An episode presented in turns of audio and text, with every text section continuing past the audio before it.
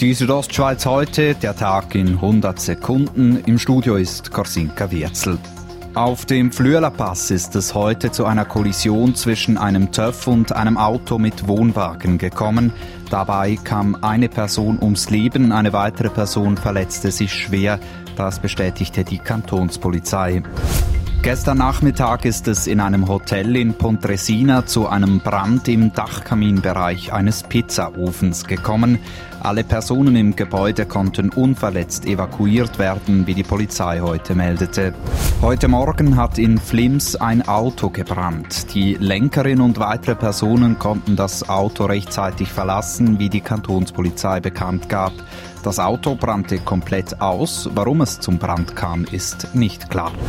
Zu den aktuellen Corona-Zahlen. Diese sind in der Schweiz erneut angestiegen. Innerhalb eines Tages sind 69 neue Infektionen gemeldet worden, gab das Bundesamt für Gesundheit bekannt.